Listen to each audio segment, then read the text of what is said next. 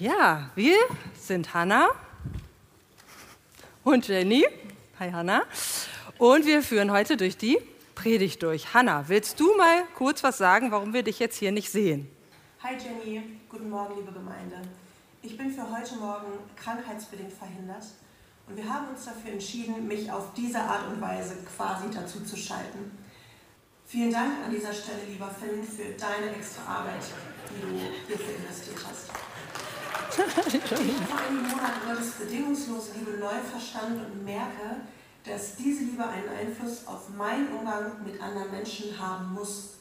Und ich stelle fest, das ist ein Prozess mit Gott, der Zeit braucht.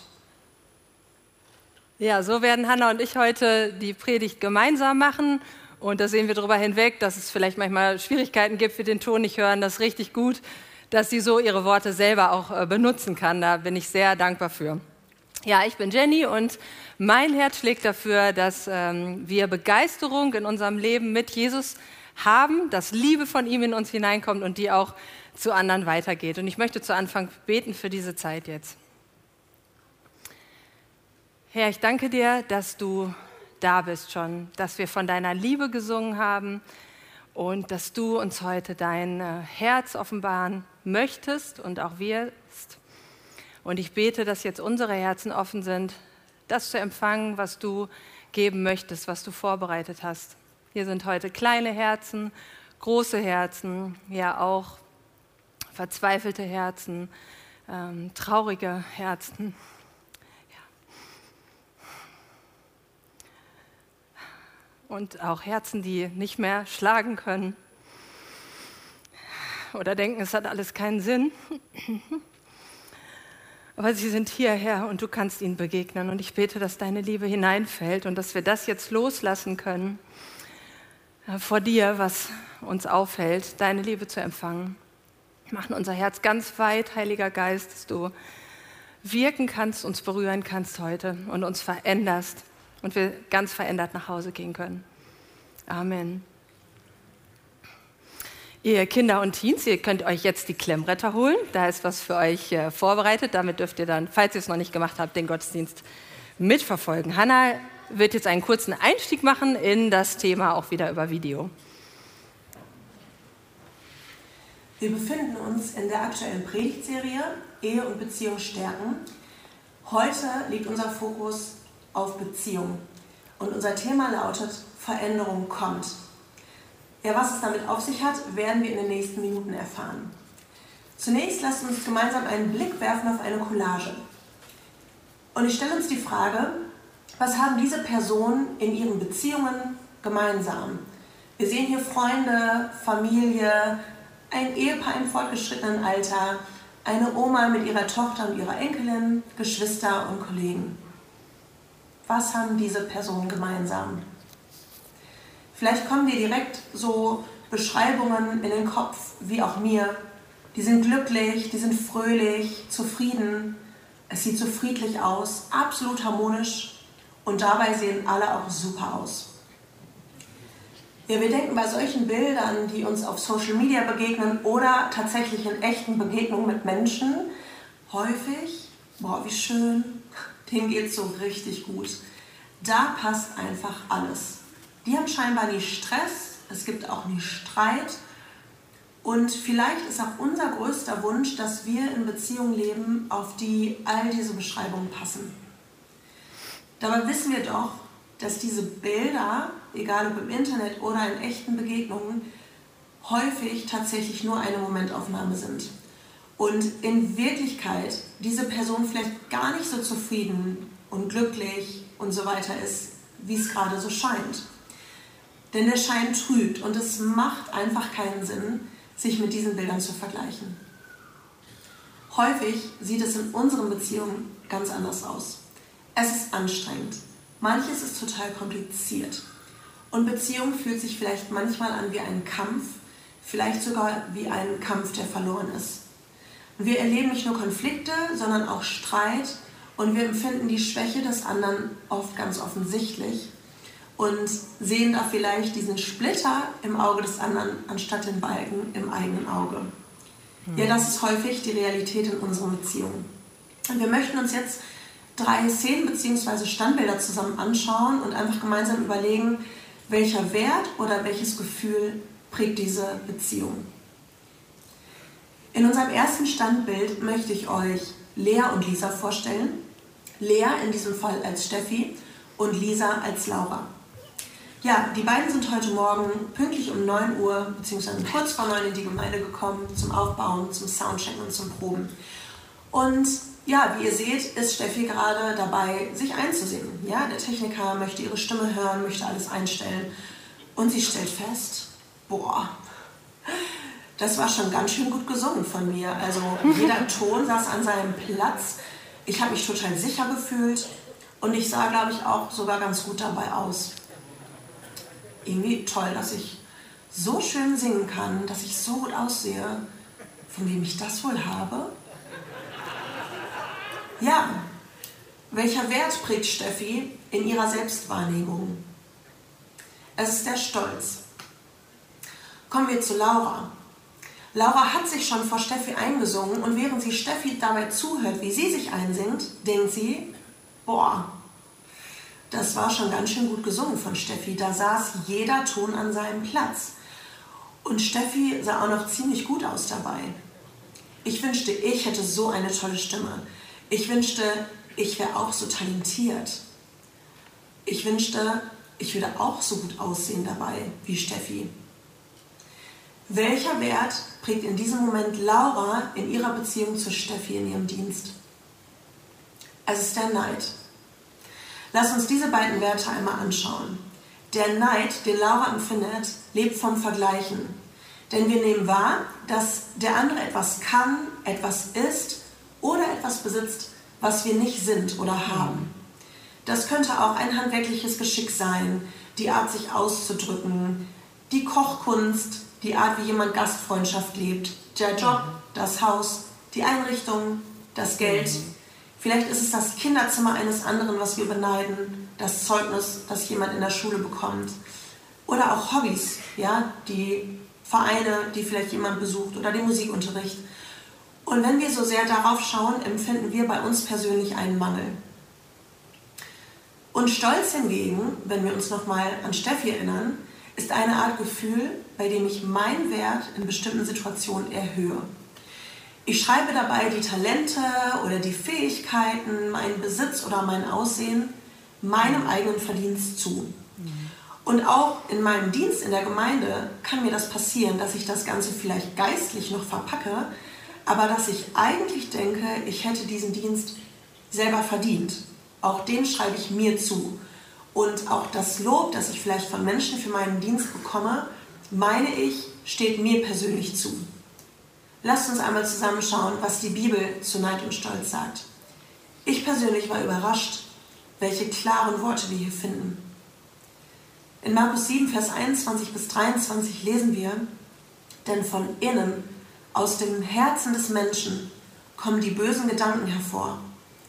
Ehebruch, Unzucht, Mord, Diebstahl, Geiz, Bosheit, Betrug, Zügellosigkeit, Neid, Lästerung, Hochmut, Unvernunft. All dieses Böse kommt von innen heraus und verunreinigt den Menschen. Jakobus 3, Vers 14 bis 16. Wenn ihr aber bitteren Neid und Selbstsucht in eurem Herzen habt so rühmt, so rühmt euch nicht und lügt nicht gegen die Wahrheit. In der Hoffnung für alle heißt es, in Wirklichkeit verdreht ihr so die Wahrheit. Das ist nicht die Weisheit, die von oben kommt, sondern eine irdische, seelische, dämonische. Denn wo Neid und Selbstsucht ist, da ist Unordnung und jede böse Tat. Und in der Hoffnung für alle heißt es hier, da wird jeder Gemeinheit Tür und Tor geöffnet. Nochmal kurz zusammengefasst. Neid und Stolz kommen von innen heraus. Es sind menschliche und nicht göttliche Gedanken. Es sind Lügen und keine göttliche Wahrheiten. Und sie verunreinigen uns Menschen. Sie bringen Unordnung. Und in Galater 5, Vers 21 heißt es tatsächlich, die, welche solche Dinge tun, werden das Reich Gottes nicht erben. Ja, was passiert, wenn wir auf Dinge oder Fähigkeiten schauen, die wir nicht haben oder die wir nicht sind? Was passiert, wenn wir uns selbst erhöhen und uns selbst unsere Talente und Fähigkeiten zuschreiben? Dann ist es so, dass wir ein verzerrtes Selbstbild bekommen. Es ist so, als wenn wir uns mit unseren menschlichen und unscharfen Augen im Spiegelbild anschauen. Wir bekommen ein verzerrtes Selbstbild. Schauen wir uns nun eine zweite Situation an, eine Szene mit Guido als Heinz-Peter und dem Sascha als Franz. Der Franz macht sich bereit, es ist schon fast Schlafenzeit, macht sich gemütlich und der Vater Heinz-Peter hat mit seinem Sohn gemeinsam die Regel aufgestellt, dass das Handy abends ab 21 Uhr weggelegt wird, weil der Franz sonst nicht genug Schlaf für die Schule bekommt, sich nicht konzentrieren hat und kann und der Papa befürchtet, dass er schlechte Noten schreibt. Im gemeinsamen Einverständnis und der Erwartung, dass das gut eingehalten wird, gehen sie dann gleich auseinander. Die Decke wird noch zurechtgelegt. Ja, mein Sohnemann, du schaffst das, genau. Jetzt aber wirklich schlafen. Denk dran, wir haben was abgesprochen und der Vater verlässt den Raum.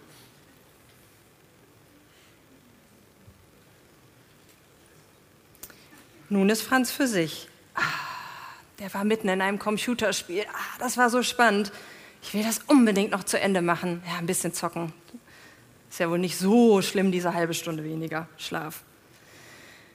Die Zeit vergeht und es ist schon 21.30 Uhr. Franz guckt auf die Uhr. Mist, ich müsste längst aufgehört haben, aber ich kann nicht. Das ist so gut, ich muss das noch durchziehen. Heimlich spielt er weiter. Der Vater kommt zurück mit der Erwartung, dass Franz bereits versucht einzuschlafen und erwischt ihn jetzt auf frischer Tat. Was er am schlimmsten findet, ist die Lüge. Damit kann er nicht umgehen. Wir haben das doch besprochen. Du warst einverstanden. Für ihn ist das Vertrauen jetzt komplett zerstört. Er fühlt sich hilflos und überfordert, was sich dann in einem aufbrausenden, starken Wutangefall zeigt. Jetzt ist es genug. Immer wieder diese Kapriolen. Wütend verlässt er das Zimmer. Schnappt sich noch das Handy. Jetzt gibt es erstmal eine Woche Verbot. Raus aus dem Zimmer. Und nochmal die Tür geknallt. Franz bleibt zurück. Wie bleibt er zurück? Er fühlt sich ängstlich, traurig und klein gemacht. Es ist so ein Machtgefälle entstanden. Der Vater reagiert wie ein Herrscher, ohne Mitgefühl und Verständnis. Und Franz fühlt sich wie eine Fußmatte, auf der man einfach so herumtrampelt. Er hatte keine Möglichkeit, sich zu erklären und sich zu entschuldigen und vielleicht eine gute Lösung zu finden. Franz fühlt sich nicht geliebt, sondern abgelehnt. Ein kurzer Einschub an dieser Stelle. Äh, die Hirnforschung hat gezeigt, dass Kinder bis sieben Jahre nur ein Gefühl fühlen können. Das heißt nur, ich habe jetzt Angst oder ich bin nicht geliebt. Sie können nicht verbinden, ah, Papa hat heute einen blöden Tag, er hat einen Stau auf der Autobahn, der Chef hat ihn angemeckert, die Arbeit hat ihn überfordert, Mama hat noch einen blöden Spruch gesagt und jetzt hat er den Wutanfall, er liebt mich trotzdem. Ein Gefühl, ich bin nicht geliebt, bleibt gerade zurück. Klammer auf, ist das bei uns nicht manchmal auch so? Dass nur das eine Gefühl bei uns überwiegt und wir das nicht ins Verhältnis setzen können? Franz hat jetzt noch ein schlechtes Gewissen wegen der Lüge. Er möchte eigentlich nicht lügen. Er schätzt die Ehrlichkeit, aber es war gerade einfach nicht möglich. Vielleicht hat er auch Angst, dass der Papa ihm jetzt nie mehr glaubt. Und vielleicht traut er sich jetzt auch nicht mehr ehrlich zu sein und zu sagen, wie es ihm wirklich geht. Er verschließt sein Herz. Er hat Angst, dass sein Wutanfall wieder passiert, wenn er ehrlich ist und das sagt. Wie geht's dem Vater? Der Vater hat sich ja wütend ins Wohnzimmer zurückgezogen. Er feiert erstmal die Siegerposition. ich bin im Recht. Da habe ich ihn ja auf frischer Tat ertappt. Dem habe ich das erstmal gezeigt, dass er das mit mir nicht machen kann. Ich bin im Recht. Der Lümmel soll sich gefälligst bei mir entschuldigen. Er hat meine und unsere sogar Regeln nicht eingehalten. Jetzt habe ich den Beweis. Ich bleibe dabei. Die Verbindung zwischen den beiden ist jetzt erstmal nicht mehr da. Die Liebe und die gute Beziehung ist zerstört. Beide leben jetzt in dieser Unvergebenheit.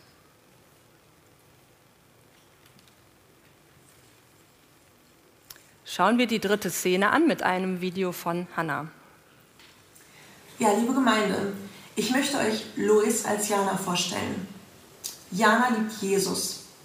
Sie möchte in seiner Nähe sein, ihn kennenlernen, ihm ähnlicher werden und seinen Willen für ihr Leben erkennen. Ich hatte eines Nachts den starken Impuls, dass Gott sich in diesem Bild heute besonders an die Menschen in unserer Gemeinde bis 30 Jahre wenden möchte. Ich glaube, es gilt für uns alle, aber Gottes Fokus ist besonders heute Morgen auf euch. Ja, wir befinden uns in unserem Leben häufig in ganz unterschiedlichen Beziehungen.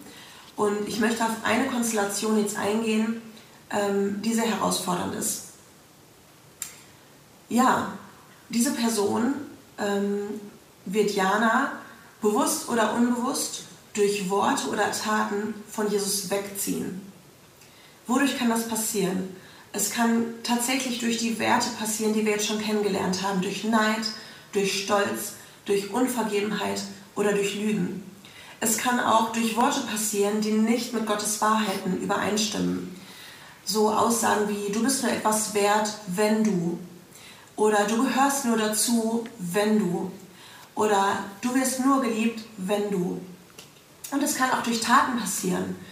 Ähm, Jana könnte durch diese Person hingerissen werden, zu lästern, zu mobben, sich ungesunde Dinge im Internet anzuschauen.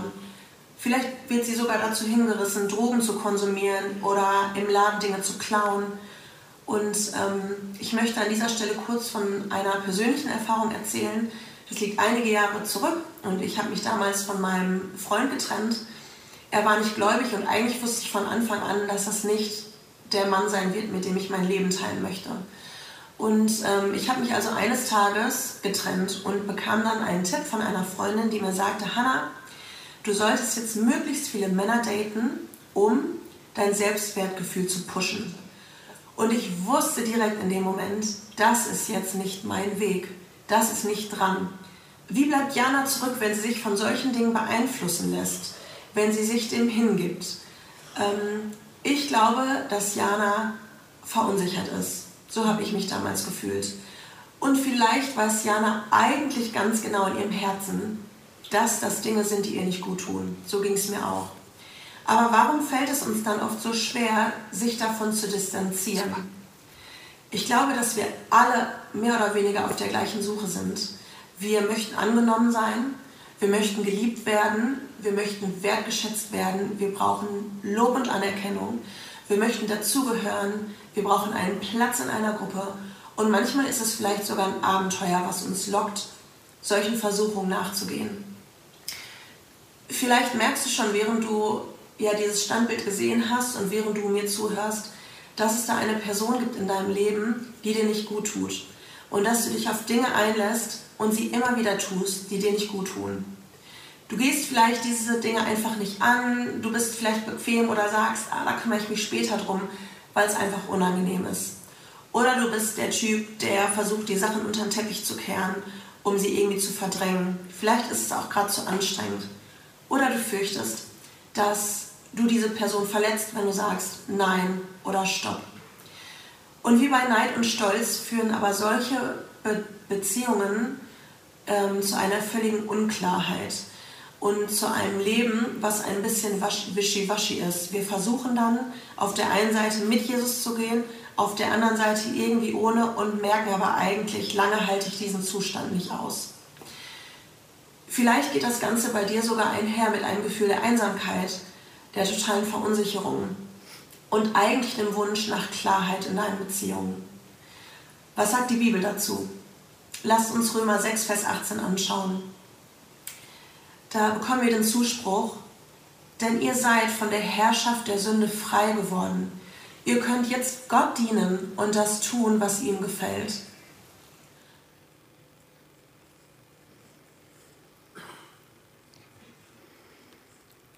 Mit Fragezeichen bleibt sie zurück. Das kannst du einmal übergeben. Aus der dritten Szene.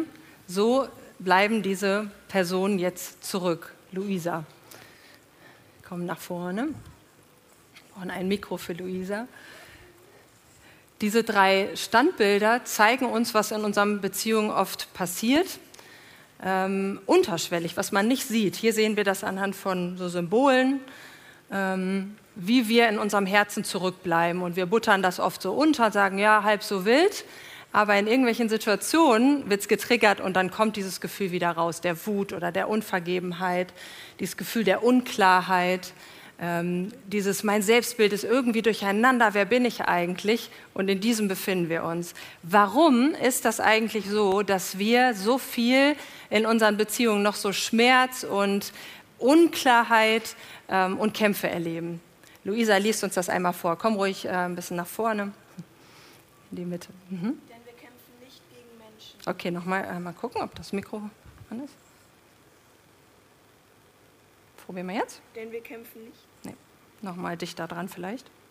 Denn. So einmal gucken, ob das Mikro an ist. Vielleicht nehmen wir das andere, sonst ist es eigentlich angemutet. Mhm. Perfekt. Denn wir kämpfen nicht gegen Menschen. Wir kämpfen gegen unsichtbare Mächte und Gewalten, gegen die bösen Geister, die diese finstere Welt beherrschen. Ja, super, danke, genau. Hier lesen wir, dass unser Kampf gegen Mächte der Finsternis ist, gegen böse Geister, die zum Teufel gehören. Er ist ihr Chef und sie führen aus, was er sagt. Und hier steht auch, dass diese bösen Geister und Mächte die Welt beherrschen, also steuern. Welche Menschen betrifft das? Welche Menschen werden davon gesteuert? Das sind Menschen, die Jesus nicht angenommen haben, die nicht mit ihm leben. Ja, alle anderen können von dem Teufel gesteuert werden. So wie bei einem Computerspiel, wo du vorsitzt, wo du eine Person steuerst, so kann der Teufel die steuern. Und sie merken es ganz oft noch nicht mal. Wir, die wir Jesus angenommen haben, wenn Jesus dein Freund geworden ist, wir haben ihn in uns und er kann uns leiten mit dem Heiligen Geist. Ja, wir haben einen Schutz, wir werden nicht bestimmt, wir erleben Einflüsse, aber sie bestimmen uns nicht, weil wir Gott in uns haben. Jesus ist gestorben für das, was wir hier an Mist, an Sünde, an Dingen erleben und er hat mit seinem Blut dafür bezahlt. Ja, er hat ganz viel, deshalb nimmt man diesen, dieser Begriff des Blutes. Er hat geblutet, er ist gestorben für alles, was wir schon getan haben an Sünde und was wir noch tun werden sogar. Und wenn ich mich aufrichtig entschuldige und sage, Jesus, es tut mir leid, ist meine Sünde weg. Als ob ich nie gesündigt hätte. Und wir haben von Gott sogar die Macht bekommen über alle Gewalt des Feindes. Also wenn du jetzt denkst, oh, da gibt es eine böse Macht, so wie du das aus irgendwelchen Spielen oder Bildern oder Karten oder sowas kennst, die gibt's, aber Gott ist stärker. Er ist in dir stärker. Und da gibt es einen Bibelvers, da steht, Gott hat uns Macht über alle Gewalt des Feindes gegeben. Alle heißt alle. Nicht über manche, über wenige, über alle. Das heißt, das, was dir begegnet, ist nicht so stark wie der, der in dir lebt. Jesus ist immer stärker. Das möchte ich als Ermutigung äh, sagen. Mein Empfinden war, dass das einige so klar heute brauchen zu hören, dass wir uns nicht mehr wundern. Wir wundern uns ganz oft und sagen, warum gibt es so viel Kriege? Warum gibt es denn so viel Leid? Warum ist das alles so kompliziert in meinen Beziehungen? So schwierig, so schlimm und so schlecht? Weil es jemanden gibt, der verhindern möchte, dass dein Leben mit Gottes Liebe gefüllt ist. Einen, der verhindern möchte, dass du in Gottes Plan hineinkommst, in seinem Plan leben kannst und dein Leben voller Fülle haben kannst. In Freude und in Freiheit. Das ist Gottes Plan. Und er versucht das zu verhindern. Mir hilft das zu wissen, wer mein Feind ist. Was heißt das jetzt in dieser Situation, zum Beispiel bei der Unvergebenheit? Wenn hier steht, wir kämpfen gegen Mächte und Gewalten, nicht gegen Menschen aus Fleisch und Blut, gegen Mächte, nicht gegen Menschen. Wer ist dann der Feind von Sascha? Der Papa? Hier steht Mächte und Gewalten der Finsternis. Nicht der Papa ist der Feind. Nicht dein Chef ist der Feind der nicht erkennt, was du Gutes hast, der dich immer klein macht oder ein Arbeitskollege, der dich mobbt. Nicht der rebellische Teenager ist dein Feind. Nicht dein Nachbar, der dir immer wieder im wahrsten Sinne des Wortes Steine in den Weg legt. Ja? Nicht dein Ehepartner, der dich niedermacht, der nicht sieht, wie du wirklich bist. Nicht der oder die sind deine Feinde, sondern der Teufel, der sie beeinflusst. Das ist ein Feind. Mir hat das so geholfen in Situationen, wo Menschen, auch die mit Jesus leben, so wie ich auch, ich mache Fehler und habe Momente, wo ich mich nicht leiten lasse vom Heiligen Geist, wo ich einfach menschlich was sage, wie das bei Jesus gewesen ist und Petrus, wo er gesagt hat, es kam etwas aus Petrus raus, was voll menschlich war und Jesus hat das erkannt und hat gesagt, Satan weiche. Obwohl Petrus ja sein Jünger war, obwohl der mit ihm gelebt hat, würde man sagen, boah, wie frech, ne? Würden wir jetzt so menschlich sagen, geht ja gar nicht und so, der sagt doch gute Dinge und der lebt mit Jesus. Ja, aber ich bin da auch, ich sündige und tue nicht alles richtig. Und so wie ich mich unter den Einfluss begebe vom Heiligen Geist und mich führen lasse, kann ich auch anders wirken und mich verändern. Und deshalb ist es so wichtig, vielleicht innezuhalten, einmal auch einen Schritt zurückzugehen in so einer Situation. Oder mein Kind meckert, gehorcht nicht, beleidigt mich, einmal so rauszugehen, zu sagen, das ist nicht mein Feind. Nicht mein Kind ist mein Feind. In dem Moment kommt etwas Böses aus ihm raus, aber ich kann mich rausnehmen und sagen, mein Herz, Jesus, beschütze das, dass mich das nicht angreift, dass mich das nicht triggert. Nicht die andere Person bestimmt über meinen Selbstwert, was die sagt, stimmt, sondern ich gehe dann so in diese innere Verbindung und sage, Herr, beschütze mich und das, was du über mich sagst, das stimmt. Und darin gehe ich weiter und ich kann dann mit diesem Abstand auch begegnen und sagen, okay, was ist los, lass uns reden. Und es betrifft mich nicht, ja, es hat mich nicht verletzt und ich habe so einen Schutz. Das nächste Video von Hannah, wie konkret Veränderung für diese Szenen jetzt an diesem Beispiel geschehen kann. Das hören wir uns einmal an. Wie kann Veränderung beginnen? Das ist jetzt die entscheidende Frage. Und Jenny und mir ist in der Vorbereitung so bewusst geworden, es ist der Heilige Geist, den wir brauchen. Es ist der Heilige Geist, der mir hilft zu erkennen, welches Ziel mein Feind hat. Und wir haben es eben gehört, er will stehlen, töten und verderben. Und der Heilige Geist zeigt mir genauso, welches Ziel Jesus hat. Wir haben eben in Johannes 10, Vers 10 erst erfahren, welches Ziel der Feind hat. Direkt danach macht Jesus sein Ziel deutlich. Und da sagt er, ich aber bin gekommen, um ihnen, also uns, das Leben zu geben, Leben im Überfluss. Das heißt, wenn wir Jesus nachfolgen, dann wartet hat dieses Leben im Überfluss auf uns. Und wir sind uns sicher, Jesus wünscht sich Beziehungen für uns, die von Liebe und von Frieden geprägt sind. Gesunde Beziehungen.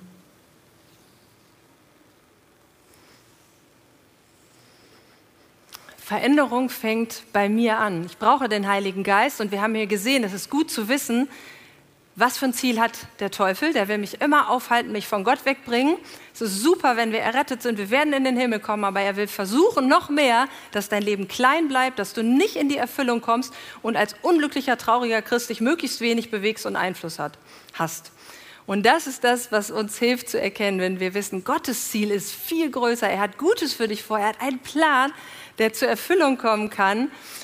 Und da diesen, diesen innere Stopp einmal zu haben. Wir haben uns diese Schlüssel überlegt. Du kannst dir das vielleicht vorstellen wie Schlüssel zu einem Herzen oder Schlüssel, den du benutzt und dann geht eine Tür auf. Also du benutzt den Schlüssel und gehst durch und so eine Veränderung kann geschehen. Ich habe eine Geschichte gehört von einem Teenager-Mädchen. Sie kommt aus einer nichtchristlichen Familie und hat sehr viel ähm, schlimme Dinge zu Hause erlebt. Ähm, und äh, sie hat sich bekehrt und sie hat die Bibel gelesen und sie hat Jesus Liebe äh, erfasst. Sie hat davon gelesen, hat gesagt, boah, krass, und du liebst mich. Und das hat sie so beschützt vor diesem ganzen schlimmen Zuhause. Und sie hat diese Liebe weitergegeben. Und sie hat dann zu Hause, die Eltern haben geschimpft, haben schlimme Dinge gemacht, hat gesagt, ich mache extra Aufgaben. Hey Mama, lass, ich mache den Haushalt weiter. Sie hat ihnen einen Überschuss quasi an Liebe gegeben, den, den sie nicht verdient haben. Und sie ist da drin gegangen eine ganze Zeit, hat so Dinge getan, wo wir sagen, nö, ich bin im Recht, das mache ich nicht. Aber sie hat das gemacht, hat Verständnis gezeigt, hat innegehalten, hat sich nicht zurückgestritten, hat nicht für ihr Recht gekämpft, hat nicht diskutiert. Sie war einfach, hat gesagt, ich bleibe in dieser Liebe und nicht Gott Vorwürfe gemacht, warum bin ich hier, warum habe ich so schlechte Eltern, anderen haben es so gut, haben es so gut. Sie ist da einfach so drin gegangen, eine ganze Weile und ratet, was passiert ist. Es kam der Moment, wo die Mama sagte, es hat sich bei dir was verändert. Wer ist das? Das, was du hast, wollen wir auch.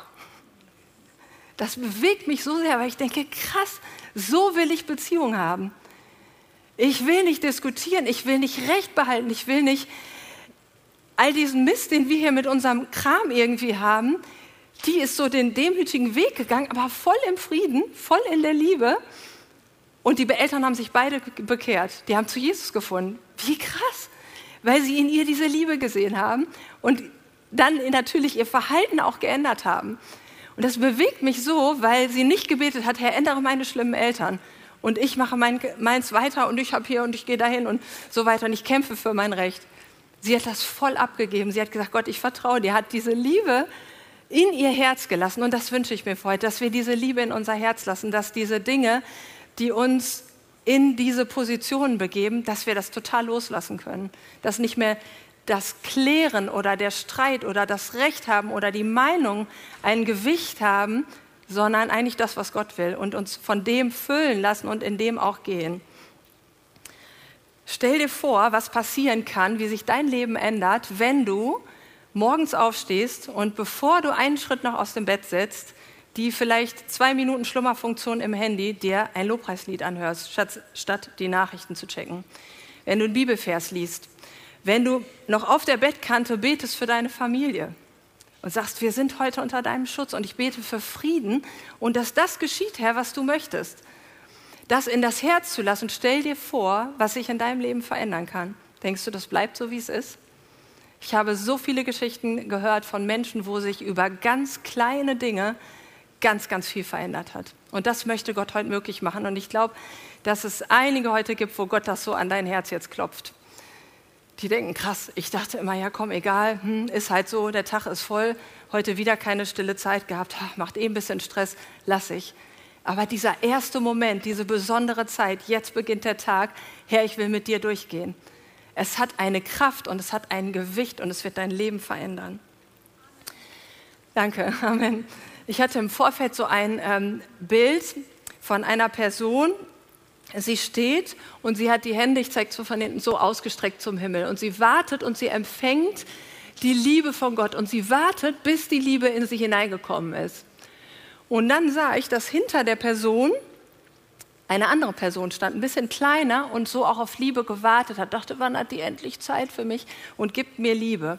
Und das Besondere war, und das ist mir so aufgegangen dadurch, dass nicht wie wir das oft machen, wir geben, wir geben, wir geben, wir funktionieren, wir machen und immer wir geben und wir sind leer. Es kommt der Moment, wo wir einfach leer sind.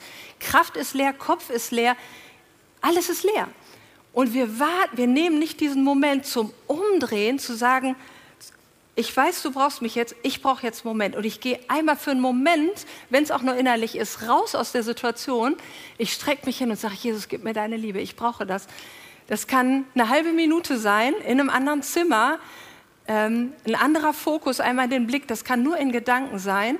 Und erst dieser Moment des Ausstreckens und ich empfange und dann erst gebe ich weiter an die Person, die hier neben oder hinter mir steht und wartet. Ich möchte das viel, viel mehr machen, dass ich nicht, nicht leer Power und gebe und gebe, sondern innehalte. Morgens anfange, sage, Herr, jetzt, ich brauche den Tank voll aus deiner Kraft. Deine Liebe soll wirken. Und wenn ich merke, der Tank wird voll und ich gehe durch den Tag, innezuhalten, Herr, jetzt bevor ich merke, es brodelt oder ich bin ganz leer, ich nehme das auf wieder, diese Liebe, die du für mich hast. Ich nehme an, dass du alles möglich machen kannst, dass ich gewollt bin, dass du einen guten Plan hast in den Situationen, die auch schwierig sind, die wackelig sind, die uns zum Fallen bringen wollen. Aber da drin zu gehen und du wirst merken, dass man mehr darüber gleitet, ja, so ein bisschen, dass uns das in eine andere Ebene bewegt, in der wir da durchgehen und uns nicht sofort die Situation den Boden unter den Füßen wegnehmen lassen. Wenn ich Veränderung brauche, fängt das bei mir an. Liebe annehmen, erst dann umdrehen und Liebe weitergeben. Ich darf mit meinen Gefühlen zu Jesus kommen und ich darf loslassen. Ich sage bewusst, ich darf, weil keiner es verlangt. Gott verlangt nicht, dass du loslässt, aber da sind heute auch einige hier, die halten fest. Und ich habe auch Dinge, die ich festhalte, wo ich neu erkennen musste, ich darf loslassen. Ich gebe die Kontrolle ab über die Situationen, die mir entgleiten, wo ich noch nicht den Durchbruch sehe, wo ich mich frage, wo geht das hin? Und ich halte daran fest und sage, Herr, ich gebe dir meine Gefühle, ich gebe dir das alles ab, was ich habe und ich lasse los. Deine Kontrolle. Es ist, mein Leben gehört dir. Ich gehöre dir und du darfst es verändern. Nicht ich gehöre mir und die Kinder gehören nicht mir, sie sind eine Leihgabe. Das Geld gehört nicht mir. Gott hat es mir gegeben, um was damit zu bewirken und ihm das zurückzugeben, was ihm gehört. Es ist eine wunderbare Leihgabe und ich bin geliebt, aber ich darf gehen in der Gewissheit, dass er es unter Kontrolle hat und dass er etwas verändert wird in der Situation, in der du bist. Wow, was möglich ist, wenn wir da drin gehen. Ich will da weiter und viel, viel mehr reingehen. Hanna, wie geht es weiter? Ja, welcher Schlüssel hilft uns ähm, mit Blick auf Neid und Stolz? Wir erinnern uns nochmal an Steffi und Laura und die Bibel fordert uns auf, dass wir Dinge wie Neid und Stolz ablegen sollen. Das lesen wir in 1. Petrus 2. Und ich möchte dir und mir zusprechen, Gott ist dein Schöpfer. Er hat dich nach seinem Ebenbild geschaffen und dir Potenzial und Fähigkeiten geschenkt. Und wenn wir Psalm 139 mal aus Gottes Perspektive sehen, dann spricht er uns Folgendes zu. Du bist erstaunlich und wunderbar gemacht. Meine Werke sind wunderbar. Das darf deine Seele erkennen. Meine Gedanken über dich sind kostbar. Ihre Summe ist gewaltig. Du kannst sie nicht zählen, denn sie sind zahlreicher als der Sand. Ja, ihr Lieben, lasst uns echt bemühen, uns nicht mit anderen zu vergleichen, sondern lasst uns Gottes Wahrheiten aus seinem Wort annehmen und sie über uns aussprechen, denn dann erkennen wir, wie er uns sieht. Dann haben wir einen klaren Blick auf das, wie Gott uns geschaffen hat, was er in uns hineingelegt hat. Dann können wir auch dem anderen gegenüber Gunst haben, ihm seine Talente und Fähigkeiten von Herzen gönnen und demütig sein mit Blick auf unsere eigenen Talente und unsere Fähigkeiten, weil wir anerkennen, dass all das ein Geschenk Gottes ist und nicht unser eigener Verdienst. Und wir haben vorhin gelesen, dass diese, dieser Neid und dieser Stolz Dinge sind, die von innen herauskommen. Und in Jakobus 3, Vers 17 lesen wir, die Weisheit von oben aber ist erstens rein, sodann friedlich, gütig, sie lässt sich etwas sagen, ist voller Barmherzigkeit und guter Früchte, unparteiisch und frei von Heuchelei. Und diese Werte sollen uns doch prägen in unserem Umgang miteinander, oder? Und ich denke, wenn wir diese Wahrheiten Gottes annehmen und über uns aussprechen, dann gelangen wir von Neid und Stolz zu Gunst und Demut und sehen, wie Gott uns sieht. Das ist das Erste, was die Kids und Teens vielleicht für die Klemmbretter auch brauchen. Kurzer Einschub. Schauen wir in die zweite Szene. Da haben wir Lüge und Unvergebenheit gesehen. Und in Situationen, wo wir Schmerz erleben, sagt unser menschliches Gefühl oft, das war jetzt zu krass, das kann ich nicht vergeben. Das war so heftig, das ist nicht okay, der andere hatte Schuld und ich kann das nicht vergeben, ich kann das menschlich nicht loslassen. Und wir halten diesen Schmerz fest. Kennst du das? Menschen, die von ganz, ganz schlimmen Erfahrungen berichten, die sie gemacht haben und wie sie in Freiheit gekommen sind durch Vergebung, ähm, die haben erzählt, dass sich diese Unvergebenheit häufig auch in einem körperlichen Schmerz gezeigt hat und der augenblicklich verschwunden ist in dem Moment, wo sie gesagt haben, Jesus mit dir, ich kann das schaffen, ich bin bereit zu vergeben. Wo sie das ausgesprochen haben, ich vergebe, ist der Schmerz weggegangen. Die innere Verletzung, die war erstmal noch da nach dem Ausspruch. Die war nicht sofort weg, weil unser Schmerz sitzt in unserer Seele, ja, in unseren Gedanken, die überlegen, oh, die Person ist da, ich habe Wut, ich habe Rache. Dann nimmt das Auswirkungen auf unser Handeln und wir tun das vielleicht sogar. Wir tun der Person nicht, nichts Gutes, wir ignorieren sie, wir bestrafen sie, wir tun ihr extra ähm, böse Dinge vielleicht auch an, ärgern sie vielleicht auch. Und dann gibt es aber einen Teil, da ist der Schmerz in unserer Seele. Und dann gibt es einen Teil in uns, der immer mit Gott verbunden sein kann, auch wenn diese Schmerzen in der Seele, also Gedanken, Gefühle in unserem Handeln sind. Und das ist unser Geist. Und der Geist, der kann, das ist was Unsichtbares, eine Verbindung, die von Gott zu uns immer da ist, die Jesus freigemacht hat. Und da kann immer Gottes Liebe sein, über die wir jetzt gerade schon gehört haben. Und Menschen, die faszinieren mich, die diese Entscheidung getroffen haben, gesagt haben, boah, die haben krasse Dinge erlebt, von denen ich nicht im entferntesten eine Ahnung habe.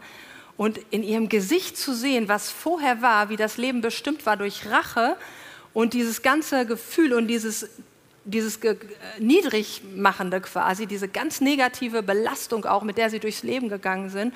Und plötzlich kam Freude in ihr Gesicht und sie haben gesagt, ich habe vergeben. Ich weiß nicht wie, aber durch diesen Ausspruch, der erstmal nur in Worten war, sind die Handeln, äh, die, die Gefühle sind nachher gefolgt. Das finde ich so krass. Sie hat sich anders verhalten, also das Handeln wurde anders. Und nach und nach über eine Zeit, über eine lange Zeit haben die Gefühle sich verändert. Und die Personen haben gesagt, nach ein, zwei Jahren, bei schlimmen Dingen war es bei einigen, die haben gesagt, die Gefühle sind weg, die Rachegefühle sind weg, die Verletzung ist weg, das Herz ist frei. Und sie haben Lebensfreude bekommen und konnten in dem wandeln, was Gott für sie vorbereitet hat. Gott ist Vergebung am aller, allerwichtigsten. Und deshalb hat er Jesus geschickt ja, damit uns alles verziehen ist. Alles, was wir gemacht haben, was wir tun werden. Im Vergleich, wie viel ist meine Verletzung und das, was ich vergeben könnte, im Vergleich zu dem, was Jesus mir vergeben hat. Jesus hat mir alles vergeben. Alles. Ohne Abstriche, was schlimmer ist, nicht schlimmer, alles hat er mir vergeben.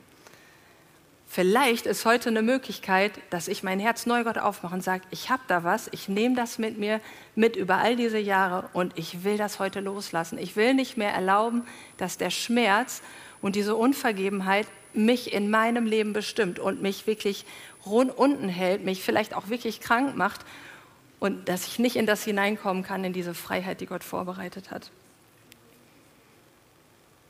Vielleicht erinnerst du dich auch an eine Situation oder eine Verletzung, die du so mit dir rumträgst und ähm, die du mit Gott besprechen möchtest. Dafür wird ähm, gleich ein äh, Lied äh, abgespielt werden, bei dem wir da noch mal Zeit haben, persönlich mit Gott drüber zu reden.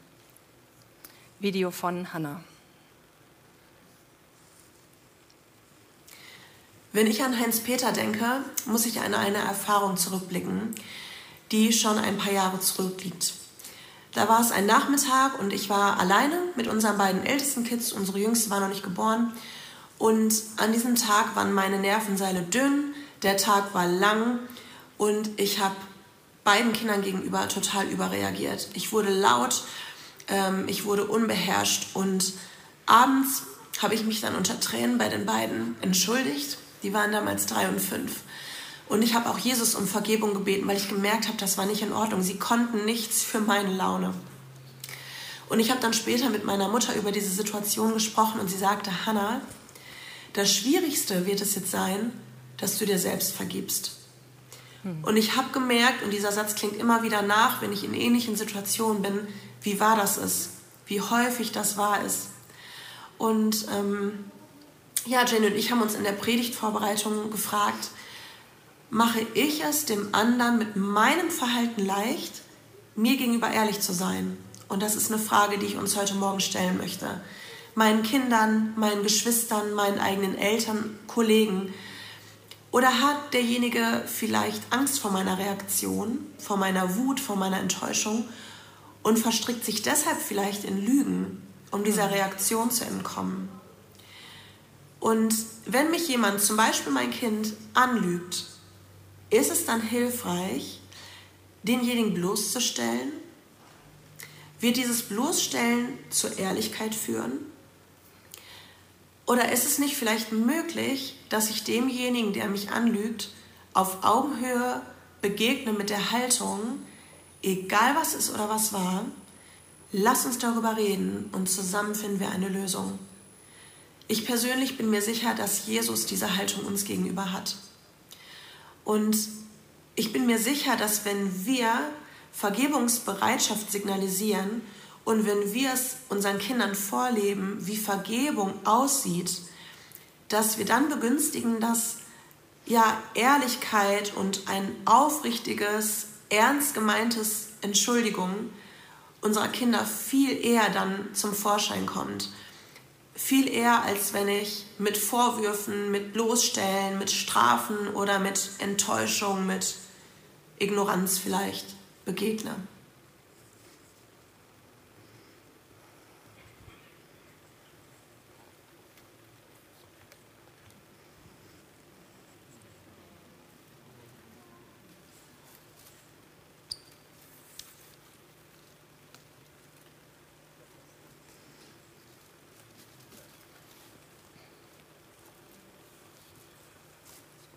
Schauen wir uns an, wie es in dieser Situation jetzt ausgeht. Nochmal mit Hannah. Ja, schauen wir uns nochmal gemeinsam Janas Situation an.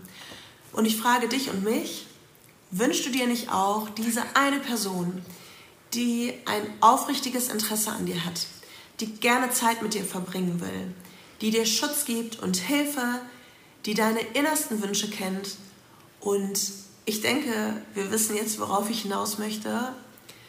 Gott der Vater, Jesus sein Sohn und der Heilige Geist, sie wollen diese Person für uns sein. Und ich erlebe immer wieder, dass es besonders der Heilige Geist ist, der mir diese Impulse gibt, die mir helfen, Gottes Weg für mich und seinen Plan zu erkennen. So leise Gedanken wie, das ist jetzt nicht dran oder lass das sein oder nein oder das tut dir nicht gut. Und der Heilige Geist ist es eben auch, der uns diese bedingungslose Liebe Gottes spüren lässt, die all den Mangel ausfüllen möchte, die wir häufig versuchen bei den Menschen zu finden. Und eine Ermutigung hierzu aus 1. Thessalonicher 5, Vers 5. Ihr alle seid Söhne des Lichts und Söhne des Tages. Wir gehören nicht der Nacht an, noch der Finsternis.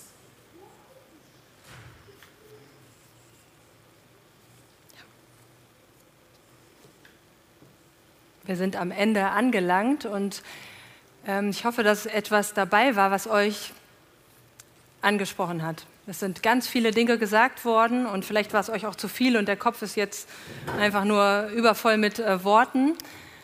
Aber ich vertraue darauf, dass der Heilige Geist etwas in jedem so angestupst hat, wo er heute dran ähm, gehen möchte und wo du loslassen darfst. Hanna wird das jetzt nochmal sagen, wie das weitergeht im letzten Video. Ja, wir kommen jetzt zum Abschluss unserer Predigt und vielleicht denkst du, liebe Jenny, liebe Hannah, wenn ihr wüsstet, wenn ihr wüsstet, wie es in meiner Beziehung aussieht, in meiner Beziehung zu meinen Eltern, zu meinen Kindern, zu meiner Frau, zu meinem Mann, zu Lehrern, zu Mitschülern, das ist so hoffnungslos, es ist so aussichtslos, dann möchten wir dir zusprechen, unmöglich ist keine Option. Bei Gott ist alles möglich. Und unser Gebet ist, dass diese Worte nicht leer für dich sind, sondern dass es erlebte Wahrheiten aus Gottes Wort sind. Und unsere Einladung an uns als Gemeinde ist, dass wir gleich uns an Gott wenden, jeder für sich. Und dass du dir, wenn das so hochgekommen ist, eine bestimmte Beziehung ja, vor Augen führst und Gott fragst, wie kann es hier weitergehen? Was soll ich tun? Und um Gott diese Fragen zu stellen, werden wir gleich gemeinsam ein Lied hören. Das Lied Ein Gott, der das Meer teilt. Und während wir das Lied auf uns wirken lassen, können wir da mit Gott ins Gespräch kommen. Gott, wie kann es weitergehen? Was soll ich tun?